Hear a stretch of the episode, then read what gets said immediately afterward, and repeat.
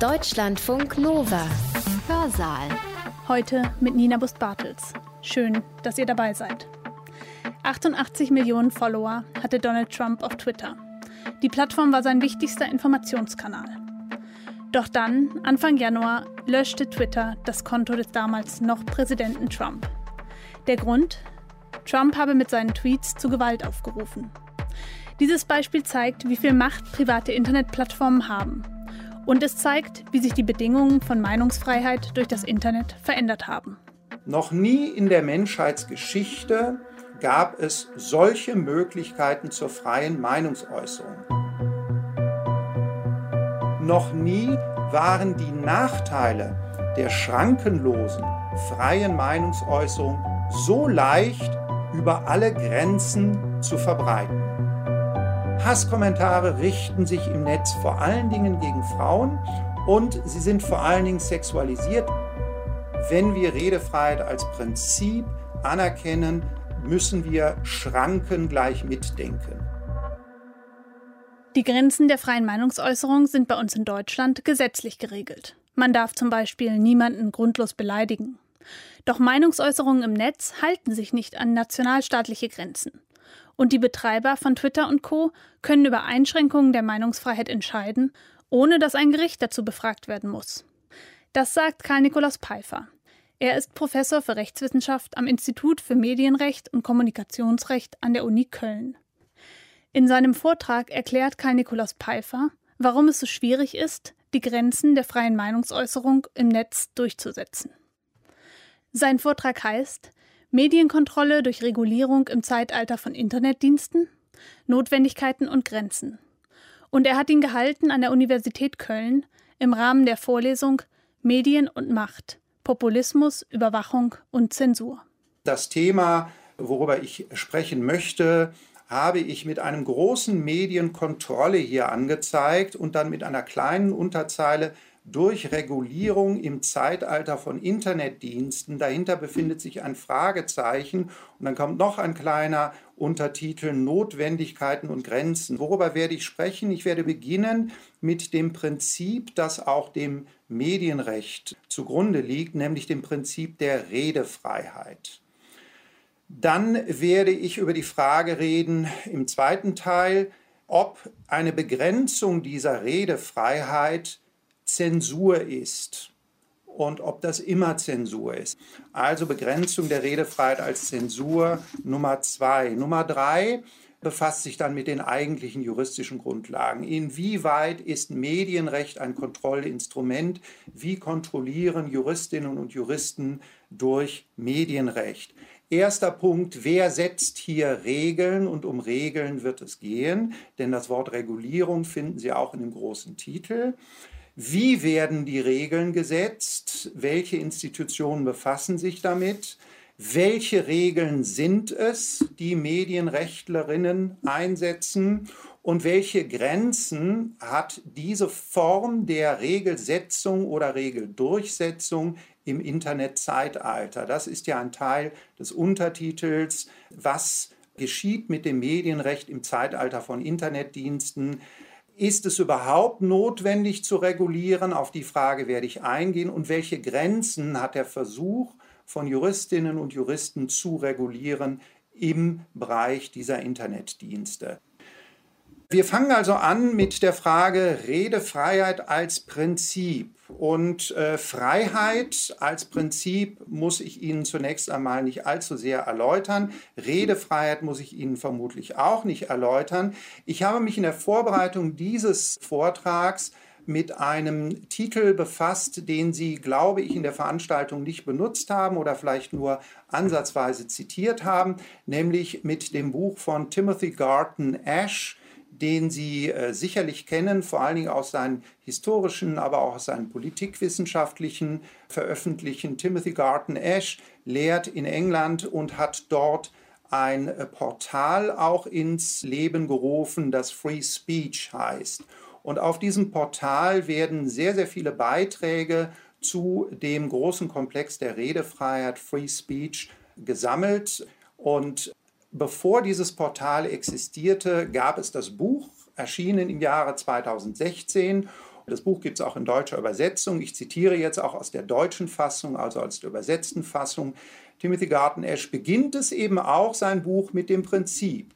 Noch nie in der Menschheitsgeschichte, so Ash, gab es solche Möglichkeiten zur freien Meinungsäußerung.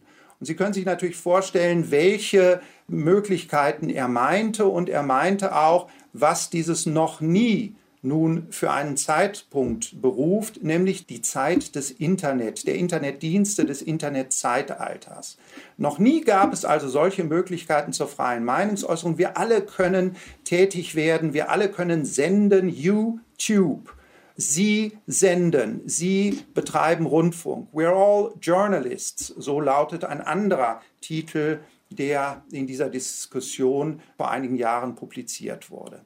Das ist also das Prinzip, es gibt Möglichkeiten und es gibt also Freiheiten. Aber jetzt kommen wir zur Gegenseite dieses Prinzips. Noch nie, so Garten Ash, waren die Nachteile der schrankenlosen, freien Meinungsäußerung so leicht über alle Grenzen zu verbreiten.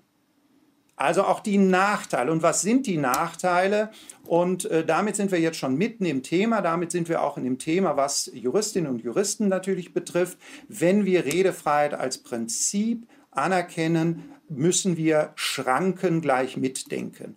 Und Garten Esch spricht von den Nachteilen für diese schrankenlose freie Meinungsäußerung und nennt einige Stichworte, die Sie natürlich auch alle kennen. Todesdrohungen, auch die werden schrankenlos über alle Grenzen verbreitet. Pädophile Bilder, Beschimpfungen und Beleidigungen. Ich lasse es bei diesen vier Begriffen, weil diese vier Begriffe auch von Garten Esch genannt werden. Diese vier Begriffe sind sicherlich nicht in einer hierarchisch gleichen horizontalen Linie zu sehen. Eine Beschimpfung macht uns vielleicht weniger Sorgen als eine Todesdrohung und eine Beleidigung macht uns vielleicht auch gelegentlich weniger Sorgen als die Verbreitung pädophiler Bilder. Aber Sie alle wissen natürlich, dass es um diese Grenzen auch geht und diese Grenzen werden auch in dem Vortrag eine große Rolle spielen. Was ist zu tun, fragt sich Garten Ash, fragen wir uns auch, wir Juristinnen und Juristen. Ash sagt, wir müssen lernen zu navigieren. Wir müssen also lernen, mit dieser Freiheit umzugehen.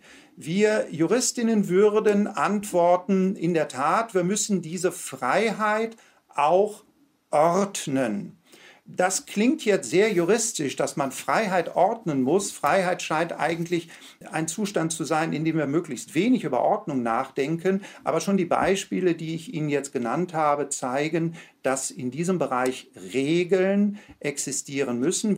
Und die Rechtswissenschaften haben das etwas vollmundiger und mit etwas mehr Text gefüllt nämlich im Grundgesetz. Ich spreche vornehmlich jetzt über deutsches Recht, ich spreche aber einer Rechtsordnung, die überwiegend auch europäischen und vielfach auch Standards US-amerikanischen Rechts entspricht. Also die großen Rechtsordnungen, mit denen wir im Augenblick auch regulatorisch zu tun haben. Ich spreche wenig über das chinesische Recht, ich spreche auch wenig über asiatische Rechtsordnungen im Übrigen, aber die Regeln, die Sie hier in Artikel 5 Grundgesetz finden, die finden sich tatsächlich auch äh, in der chinesischen Verfassung. Wie sagt das deutsche Grundgesetz, jeder hat das Recht, seine Meinung in Wort, Schrift und Bild frei zu äußern und zu verbreiten und sich aus allgemein, da ist ein kleiner Tippfehler drin, bitte um Entschuldigung, aus, aus allgemein zugänglichen Quellen ungehindert zu unterrichten. Die Pressefreiheit und die Freiheit der Berichterstattung durch Rundfunk und Film werden gewährleistet. Eine Zensur findet nicht statt. Wenn Sie also jetzt den kurzen Satz von Esch sich ansehen, wir müssen lernen zu navigieren und dann den langen Text aus dem Grundgesetz, dann merken Sie schon, hier werden zunächst einmal Mittel der Äußerung genannt, Wort, Schrift, Bild. Das Laufbild fehlt. Das Theater ist mit dem Begriff Wort jedenfalls erwähnt. Dann werden zwei Handlungen erwähnt, nämlich äußern, ich selbst spreche, oder verbreiten, ich verbreite etwa das, was Ash vorher gesprochen hat. Wir werden uns mit diesen beiden Begriffen auch im Laufe dieser Vorlesung noch auseinandersetzen, denn äußern ist etwas anderes als verbreiten und insbesondere bei Internetdiensten haben wir es vielfach mit Handlungen zu tun, bei denen nicht mehr der Handelnde äußert, wohl aber verbreitet. Denken Sie an Suchmaschinenbetreiber, denken Sie an Facebook, denken Sie an Twitter. Hier haben wir technische Dienstleister, die nicht selbst äußern, sondern das, was andere äußern, verbreiten. Da sind wir also schon mitten in den Möglichkeiten des Internetzeitalters drin ohne dass wir das analoge Zeitalter verlassen müssen. Denn auch im analogen Zeitalter haben Verleger das verbreitet, was andere geschrieben haben, oder Rundfunkveranstalter das verbreitet, was andere vor der Kamera oder in das Mikrofon gesprochen haben.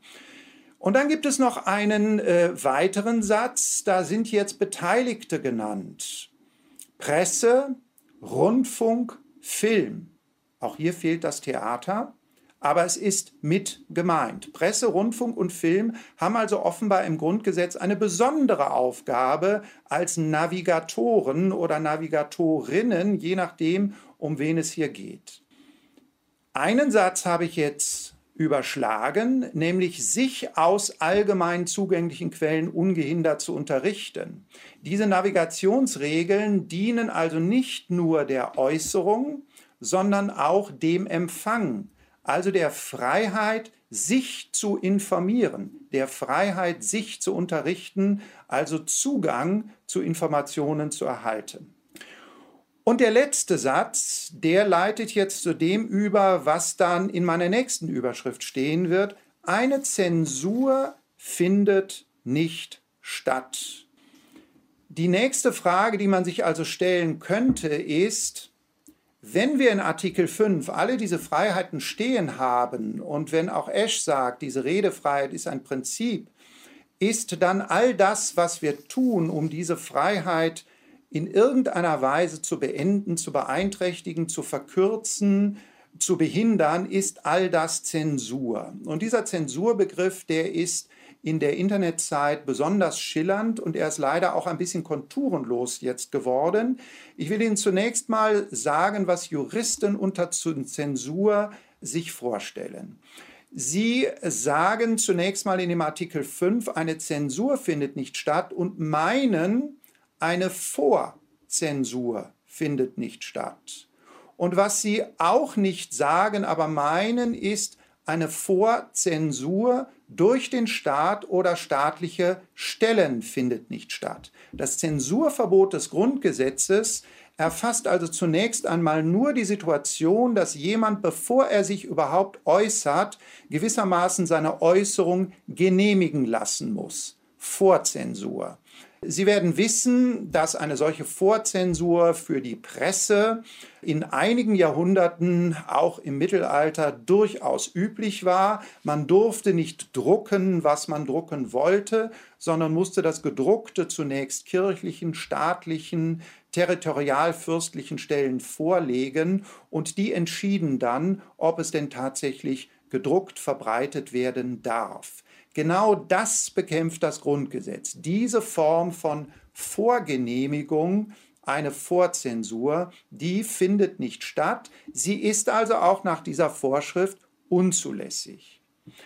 Aber die zweite Vorschrift, die habe ich Ihnen noch nicht genannt, finden Sie in Artikel 5 Absatz 2 des Grundgesetzes und dort steht die Redefreiheit, also all das, was in Absatz 1 stand, Äußerungsfreiheit, findet ihre Schranken in den Vorschriften der allgemeinen Gesetze, also streng genommen, jedes Gesetz darf und kann die Redefreiheit beschränken.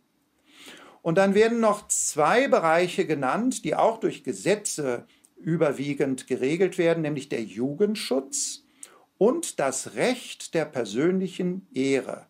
Und über diese allgemeinen Gesetze, den Jugendschutz und das Recht der persönlichen Ehre, steuern, kontrollieren Juristinnen, Juristen das, was gesprochen werden darf und was nicht gesprochen werden darf.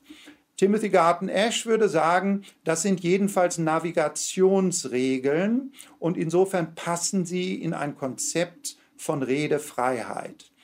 Die Texte, die Sie selbst gelesen haben in dieser Veranstaltung, etwa Michel Foucault, gehen in eine ähnliche Richtung wie dieser Artikel 5 des Grundgesetzes, in dem Foucault unseren Artikel 5 Absatz 2 gewissermaßen mit anderen Worten umschreibt, trifft er dessen Kern. Jeder Diskurs kontrolliert, selektiert, organisiert, also nicht nur die Vorzensur, sondern jede Form von Einschränkung der Redefreiheit kontrolliert, selektiert, organisiert, worüber gesprochen werden darf, wer sprechen darf, unter welchen Umständen was gesagt werden darf oder etwas gesagt werden darf.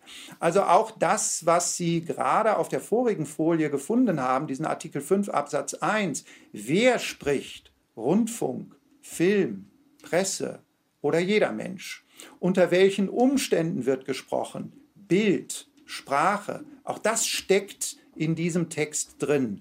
Sie sehen also, dass Juristinnen und Juristen nicht unbedingt jetzt getreue Foucault-Leser sind und all das abgeschrieben haben, was Foucault 1971 gedacht hat. Es stand schon 1949 im Grundgesetz, aber Sie sehen, dass wir hier in einer Debatte sind, die von den Rechtswissenschaften ganz ähnlich geführt wird, vielleicht mit anderen Nuancen, aber durchaus ähnliche Themen betrifft.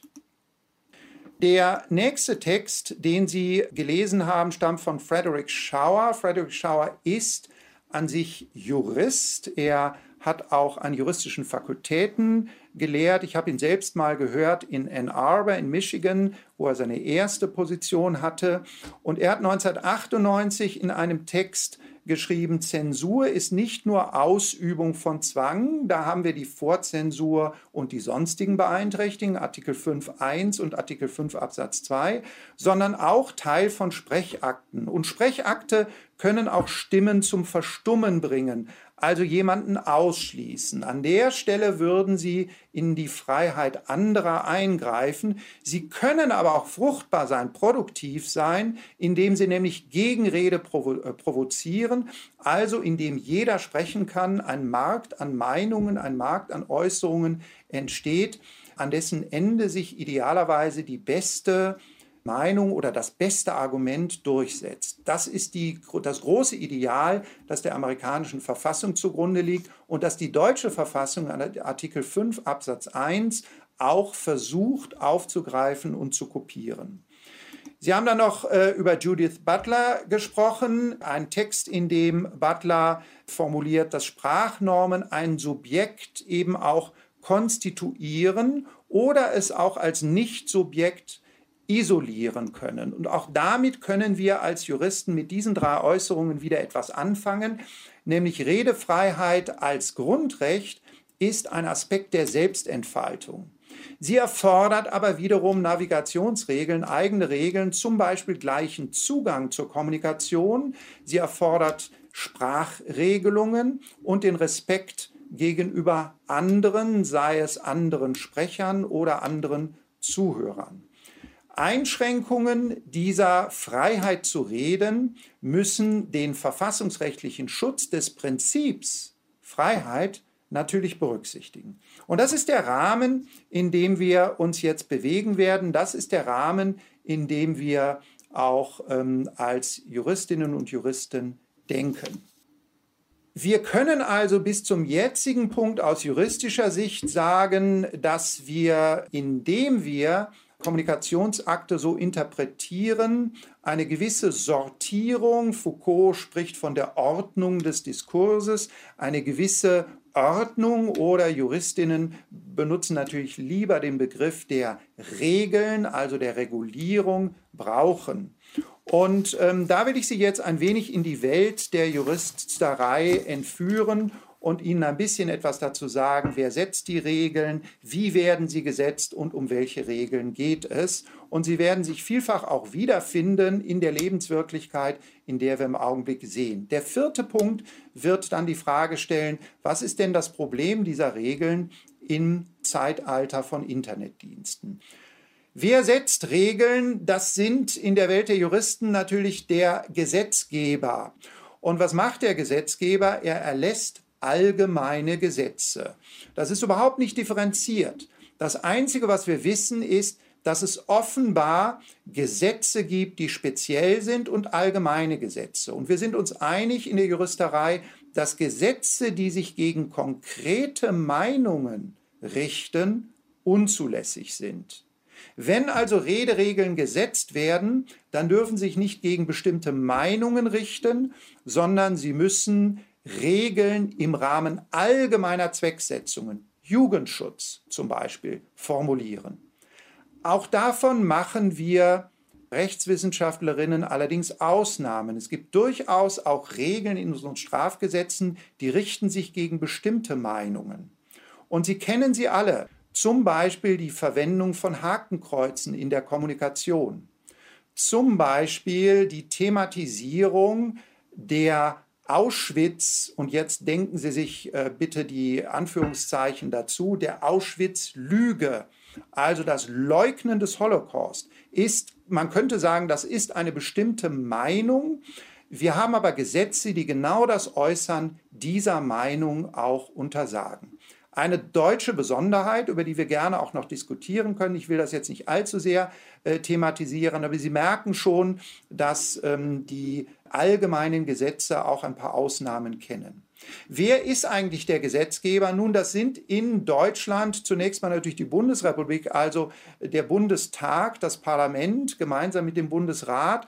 Aber gerade im Medienrecht sind es in Deutschland vor allen Dingen die Bundesländer also 16 Bundesländer. Und wenn Sie sich gelegentlich darüber wundern, warum medienrechtliche Regeln sehr lange brauchen, bis sie erlassen sind, wenn Sie sich darüber wundern, warum ein einziges Land verhindern kann, dass der Rundfunkbeitrag erhöht wird, obwohl doch alle anderen Länder dafür sind, dann merken Sie, dass diese Bundesländer in der Bundesrepublik Deutschland eine besondere Kompetenz im Bereich medienrechtlicher Regeln haben. Und tatsächlich müssen sie sich alle 16 einigen auf eine Regel. Wenn es diese Regel nicht gibt, dann kann kein einzelnes Land vorpreschen. Könnte schon, aber es wäre natürlich gerade im Bereich der Medien, die ja potenziell sich nicht an Grenzen halten, unproduktiv, wenn in Sachsen oder in Sachsen-Anhalt andere Regeln gelten als etwa in Niedersachsen oder in Brandenburg. Also Deutschland und seine Länder, natürlich auch die Europäische Union. Ich habe jetzt hier mal Europa stehen. Europa ist natürlich größer als die Europäische Union. Aber die Europäische Union, das werden Sie auch noch sehen, hat eine ganz besondere Bedeutung im Bereich dieser Regelung. Und natürlich auch die Welt. Und damit sind wir natürlich auch bei Internetdiensten. Mehr dazu gleich. Wer setzt sonst noch Regeln? Gerichte. Gerichte haben es in Deutschland vor allen Dingen zu tun mit der Verteidigung der persönlichen Ehre. Beleidigungen, Falschdarstellungen in Sachverhalten, die vor die Gerichte kommen, zwischen Bürgerinnen und Bürgern, die sich etwa individuell bekämpfen. Da sind insbesondere die Gerichte in der Rechtsanwendung tätig. Und Gerichte in Deutschland dürfen auch etwas tun, was in den USA als verpönt gilt. Sie dürfen auch selbst Recht weiterentwickeln, fortentwickeln. Und insbesondere das Recht der persönlichen Ehre, das gesetzlich überhaupt nicht definiert oder ausformuliert ist, ist ein Terrain von Gerichtsentscheidungen. Richterinnen und Richter definieren also, was ist Ehre und wann ist die Ehre verletzt. Und Sie merken, dass auch das natürlich problematisch sein kann, wenn er die Vorstellungen davon, was Ehre ist, sei es interkulturell, sei es intersubjektiv, sei es auch kulturell oder altersbedingt wechseln oder abweichen voneinander. Regeln setzen auch Unternehmen, etwa die Presse. Die Presse unterhält einen Selbstkontrollmechanismus, indem sie zum Beispiel Beschwerden von Bürgerinnen und Bürgern auch zum Anlass nimmt, einen der ihren zu rügen, wenn der Rechte oder auch Vorstellungen von dem, was gedruckt werden sollte, verletzt. Film und Medien haben ebenfalls eine Selbstkontrolle. Zum Beispiel die Altersklassifizierung von Filmen ist etwas, was nicht der Gesetzgeber vornimmt, sondern das Label, das auf dem Film dann klebt, das wird durch Instrumente der Selbstkontrolle verhangen oder verhängt. Im Rundfunk gibt es ebenfalls Kontrollmechanismen. Die Rundfunkräte beim öffentlich-rechtlichen Rundfunk, auch die kontrollieren, setzen Regeln über das, was ähm, gesendet werden soll oder nicht. Gehen drei Sendergruppen etwa zur Hochzeit der Royals oder muss es nur eine sein?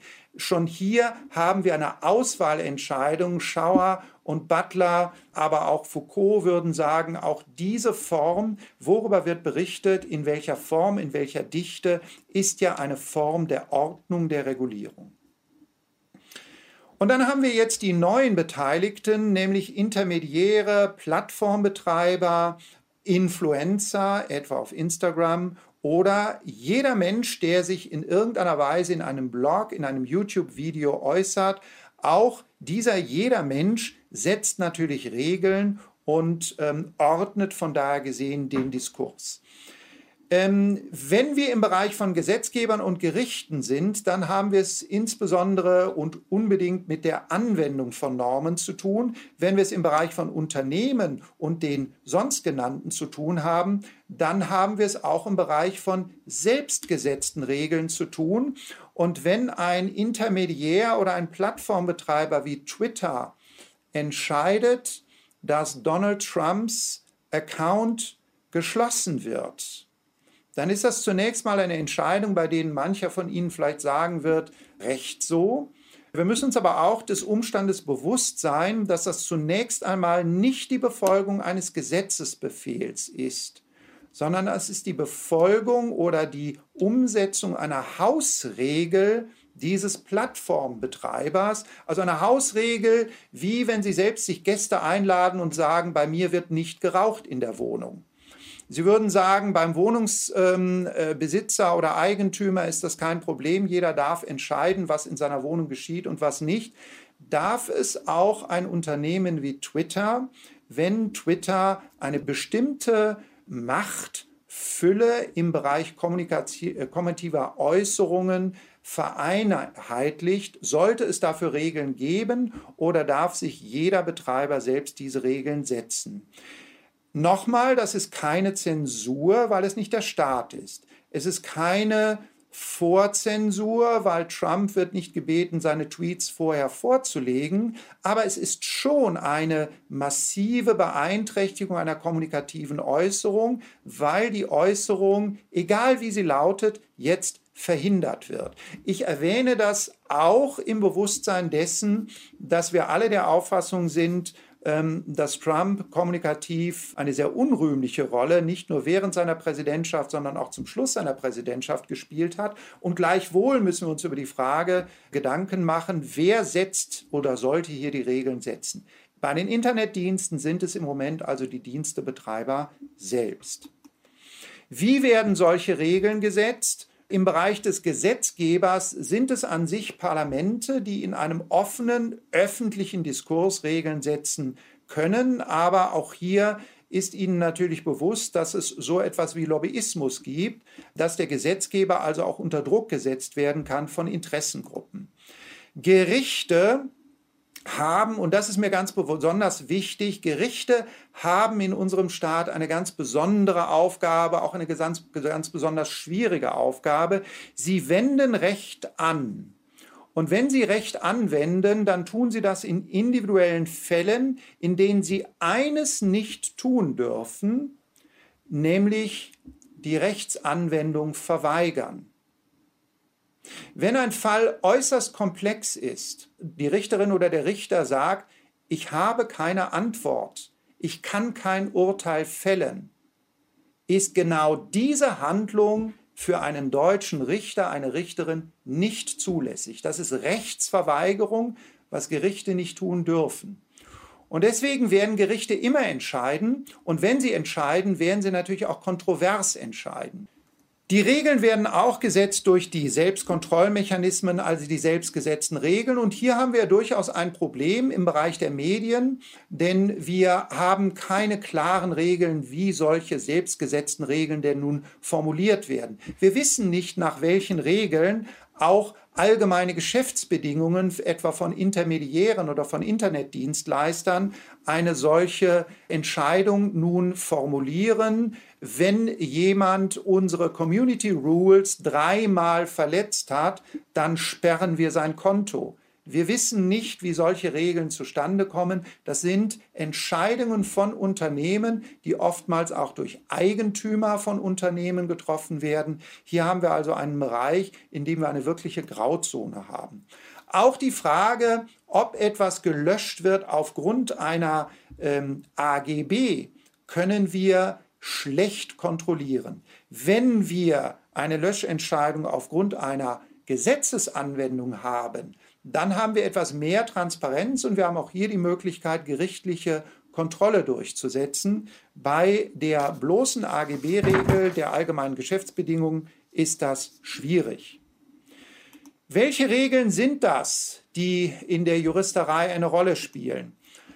Eine Gruppe von Regeln sind Eigentumsrechte, insbesondere das Urheberrecht, das in den letzten Jahren immer stärker in den Kritik Fokus einer öffentlichen Debatte gerät, weil es einen wesentlichen Aspekt, den ich in Artikel 5 Grundgesetz genannt habe, zu behindern scheint, nämlich das Recht, sich zu informieren. Wenn Sie an die Inhalte nicht mehr drankommen, weil Sie etwa hinter Bezahlschranken von Verlagen von Kinobetreibern, von Netflix oder anderen Beteiligten liegen, dann ähm, scheint die Informationsfreiheit von vornherein beschränkt zu sein. Auch Geschäftsgeheimnisse ähm, unterliegen zunächst einmal gewissermaßen einem Zugangsverbot und dann auch einem Sprechverbot. Wir haben äh, in der Presse jetzt gehört, dass die Parlamentarier des Europäischen Parlaments Zugang zu den Verträgen des Unternehmens BioNTech in dem die Verteilung und der Einkauf des Impfstoffs durch die Europäische Union geregelt wurde, erhalten sollen, um herauszufinden, was steht da eigentlich drin? Wie teuer ist der Impfstoff? Und ähm, wie viel gibt es davon? Und wer bekommt es?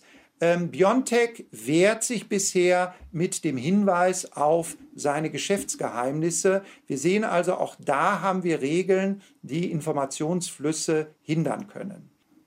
Eigentumsrechte, Urheberrecht, Geschäftsgeheimnisse, also eine Form von Regelungen. Eine zweite Gruppe von Regelungen betrifft alles das, was wir Geheimnisse von Staaten oder der öffentlichen Hand äh, bezeichnen können. Der gesamte Komplex Wikileaks fällt hier runter. Und hier merken Sie, dass auch die US-Amerikaner, die ansonsten ihre Redefreiheit vielfach als absolutes Recht also gar nicht einschränkbares Recht ansehen, an dieser Stelle gewaltige Ausnahmen machen und auch bereit sind, durch Strafvorschriften, die zum Teil uralt sind, aus der Zeit des Ersten Weltkriegs noch stammen und Spionage bekämpfen sollten, gegen Menschen wie Julian Assange vorgehen können. Staatsgeheimnisse, also Regeln, die natürlich den Zugang, aber vor allen Dingen auch die Verbreitung von Reden sehr stark beeinträchtigen können. Kommen wir stärker in den Bereich des privaten Rechtsschutzes. Schutz der personalen Würde. Und hier nenne ich das Wort Hassrede, das ich gleich noch etwas näher definieren werde. Ehre, Privatsphäre, persönliche Wahrheit. Auch der Schutz von Privatheit und Intimität beeinträchtigt die Redefreiheit. Privatheit, alles was privat ist und was auch intime Zusammenhänge betrifft, ist etwa durch Normen wie den Datenschutz erfasst. Und hier haben wir auch das Stichwort Diskriminierung. Datenschutz soll auch verhindern, dass genau das passiert, nämlich Gender Bias, Diskriminierung von People of Color etc. Also das Stecken von Menschen in Boxen, das Stecken von Menschen in Profile, in Personenprofile, die dann auch zu Ausgrenzungen, sei es bei geschäftlichen Handlungen, bei Kreditvergaben, aber eben auch im Bereich des Politischen führen können. Datenschutz ist also eine Regelung, die die Redefreiheit sehr stark beeinträchtigen kann, weil sie den, die Freiheit des Umgangs mit personenbezogenen Daten intensiv reguliert. Und der Datenschutz ist einer der Bereiche, der von den Kritikern des Urheberrechts etwa oder auch von Kritikern von Eigentumsregeln bisher völlig ausgespart wird. Der Datenschutz ist eine Materie, die eher in diesem Bereich als hilfreich gilt, um persönliche Selbstentfaltung zu fördern und weniger als Beschränkung der Redefreiheit etwa von Unternehmen wahrgenommen wird. Ich persönlich halte das für eine völlig richtige Einteilung. Ich will nur darauf hinweisen, dass der Datenschutz natürlich auch Äußerungsfreiheiten beeinträchtigen kann. Der letzte Punkt, der Regeln im Bereich der Juristerei betrifft, der ähm, stößt an das Wort Fake News an. Schutz der Wahrheit auch gegen Fake News. Auch hier geht es um individuelle Wahrheiten, also verleumderische Wahrheiten, die eine Person betreffen, aber es geht auch um Wahrheiten, die Gruppen betreffen, also etwa Volksverhetzung. Hier sind wir auch im Bereich der Auschwitz-Lüge, der Leugnung des Holocaust. Das wäre für mich ein Musterfall einer rechtlichen Regelung gegen Fake News. Typischerweise ist das eine Regelung, die eine klare Falschbehauptung jedenfalls in Deutschland verbietet. Ich werde gleich noch eine juristische Definition sowohl für die Hassrede als auch für die Fake News liefern. Bitte noch etwas Geduld, kommt jetzt sehr schnell. Die Grenzen der Regulierung im Internetzeitalter wäre jetzt mein vierter Punkt, über den ich sprechen möchte. Und ich komme langsam jetzt auch auf die Ziellinie.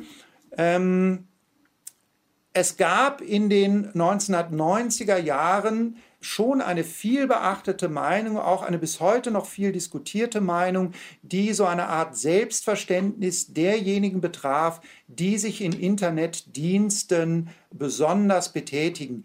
Ich nenne sie mal die sogenannte Netzgemeinde. Das Wort Netzgemeinde ist in vielfacher Hinsicht irreführend, aber Sie wissen sofort, was ich damit meine. Dieses Selbstverständnis war ursprünglich, lass uns in Ruhe.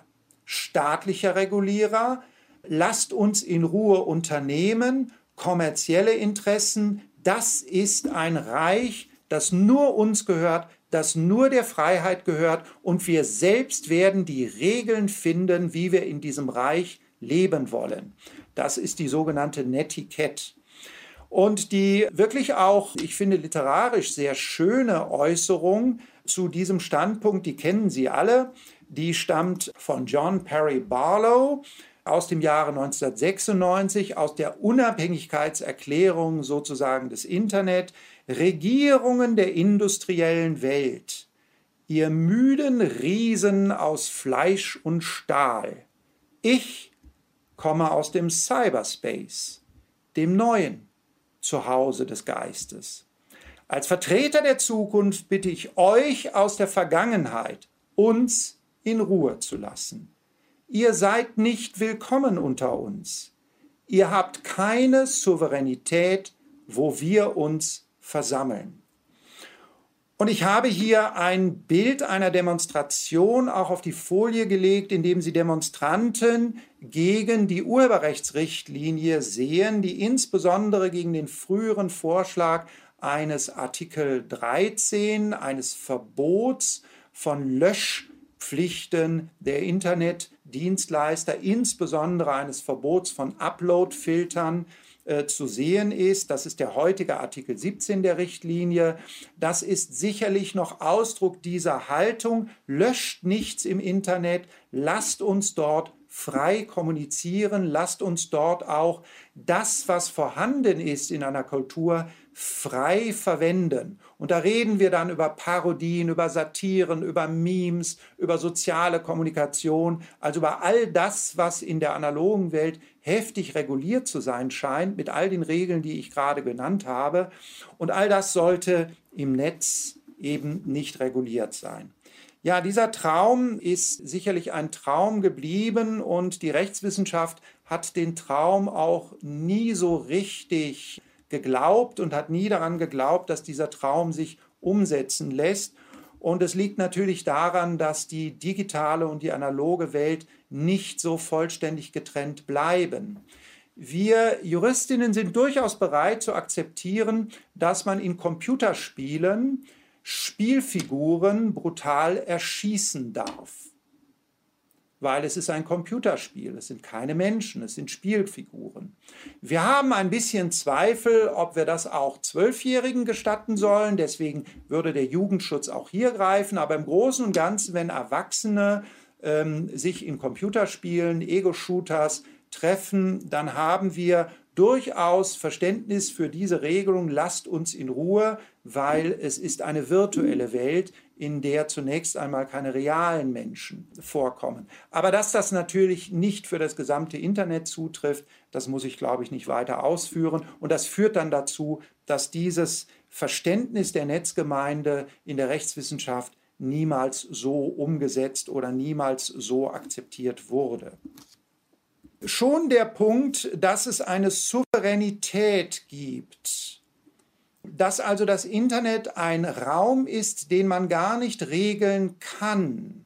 Schon das entpuppt sich aus heutiger Sicht durchaus als Mythos und es gibt auch reale Fälle, in denen dieser Mythos dekouvriert wurde. Das ist ein Stichwort, was ich Ihnen hier nenne, der sogenannte California oder Brussels-Effekt. Ich werde das Stichwort gleich erläutern.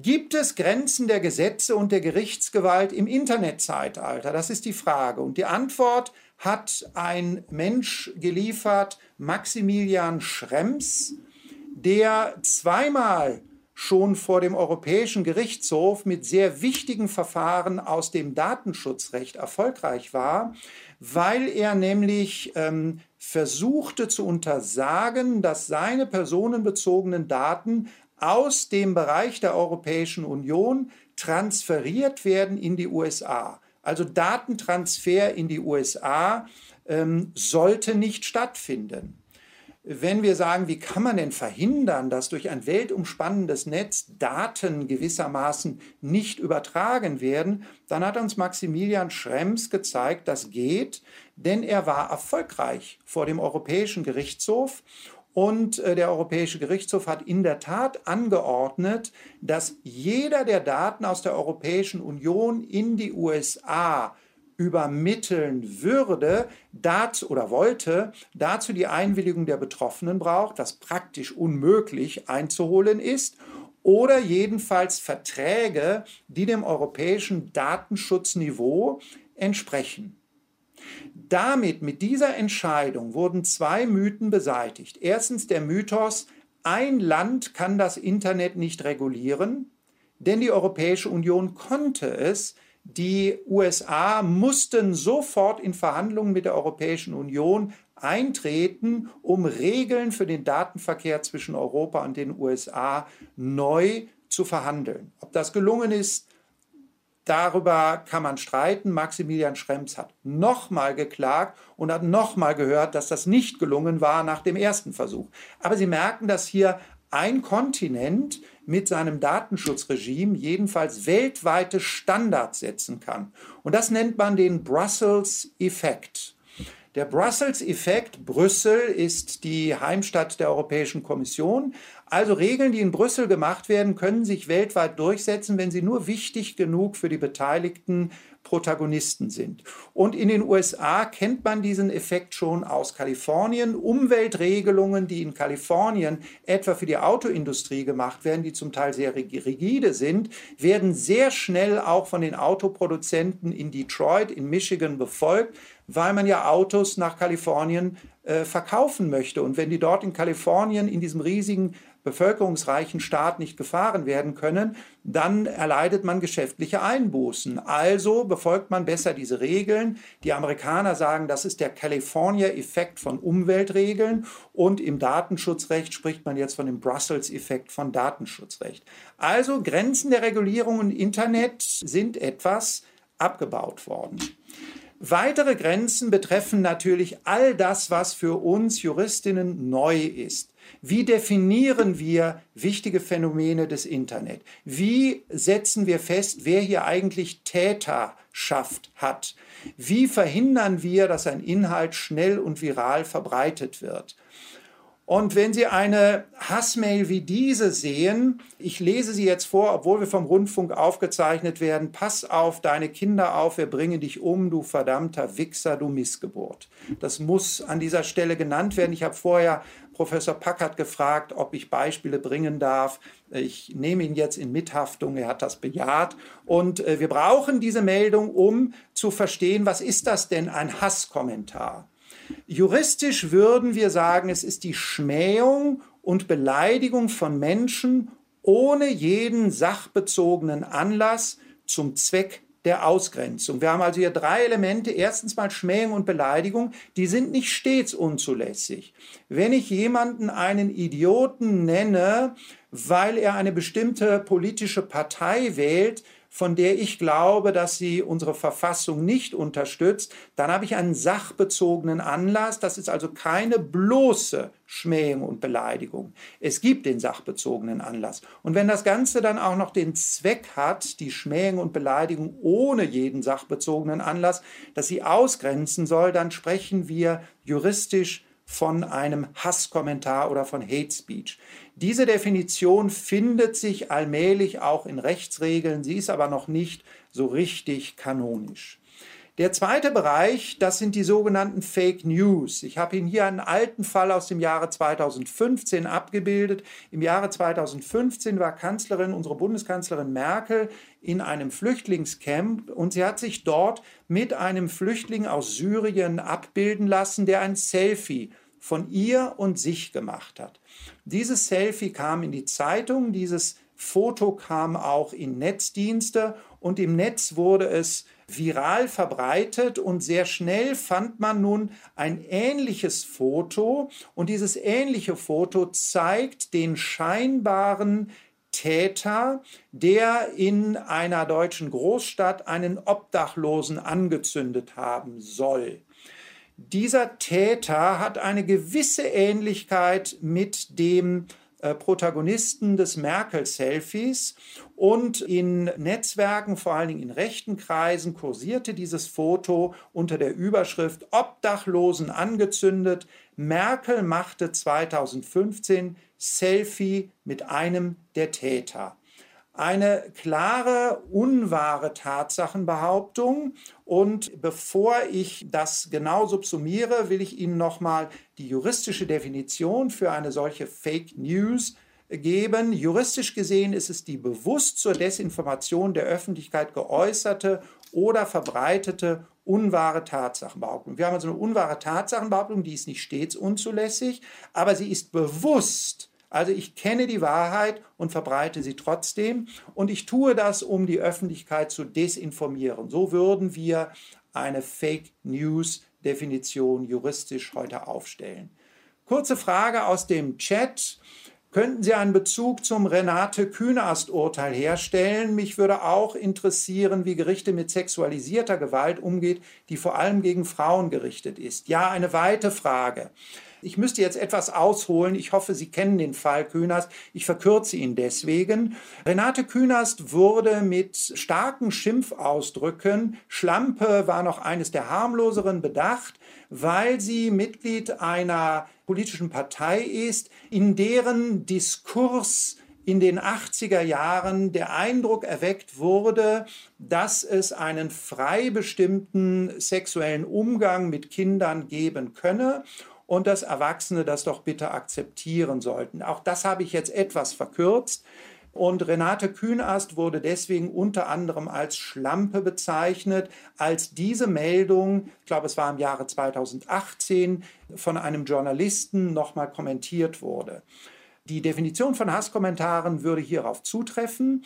Hasskommentare richten sich im Netz vor allen Dingen gegen Frauen und sie sind vor allen Dingen sexualisiert. Das wissen Sie viel besser, als ich das als Jurist weiß. Das Landgericht Berlin hat in einer ersten Entscheidung diesen Kommentar gleichwohl nicht gelöscht.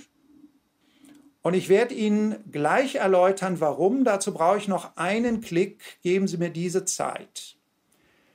Hasskommentare und Fake News müssen wir also jetzt zunächst mal definieren. Wir müssten also auch definieren, warum Schlampe im Zusammenhang mit dem Vorwurf einer Fehlansicht aus Sicht des Äußernden im politischen Bereich ein Hasskommentar ist, der sich vor allen Dingen auch gegen eine Frau richtete.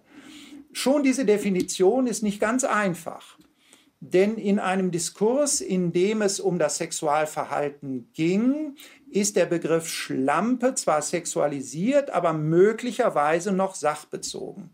Bevor Sie jetzt alle aufschreien, will ich Ihnen mit dem nächsten Klick zeigen, warum das Landgericht Berlin Schwierigkeiten hatte, diesen Kommentar zu löschen. Und dieser nächste Klick zeigt die Lösung der Juristinnen zu diesen Fragen. Diese Lösung heißt Netzwerkdurchsetzungsgesetz. Was für ein wunderschöner Begriff. Sie wissen sofort, worum es geht. Es geht natürlich um die Durchsetzung von Gesetzen gegenüber Netzwerkbetreibern. Dieses Netzwerkdurchsetzungsgesetz hat jedenfalls die Aufgabe, offensichtlich rechtsverletzende Äußerungen innerhalb von 24 Stunden zu löschen. Und hier ist das Problem. In dem Gerichtsverfahren wollte Frau Kühnast wissen, wer hat diese Äußerung getätigt.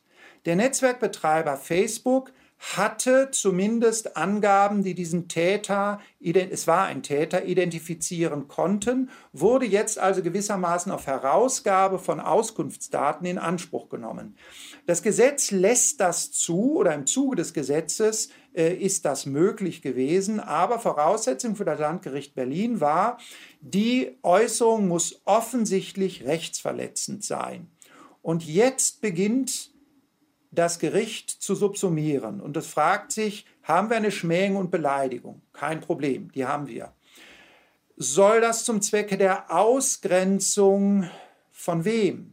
Von Frauen, von Renate Künast, von Politikerinnen sein, da wird es schon schwieriger. Und drittens fehlt jede sachbezogene Auseinandersetzung, fehlt jeder sachbezogene Anlass für diese Äußerung. Und hier hat das Landgericht gesagt, es war eine Debatte, in der es um sexuelles Verhalten ging, also fehlt nicht jeder Sachbezug. Ergebnis, das Gericht meinte, das könne rechtsverletzend sein, aber es sei nicht offensichtlich rechtsverletzend. Ergebnis, die Meinung blieb erstmal stehen. Künast ging in ein Beschwerdeverfahren, was in diesem Fall möglich war, und im Beschwerdeverfahren wurden einige dieser Schmähungen dann doch gelöscht, aber das dauerte einige Wochen.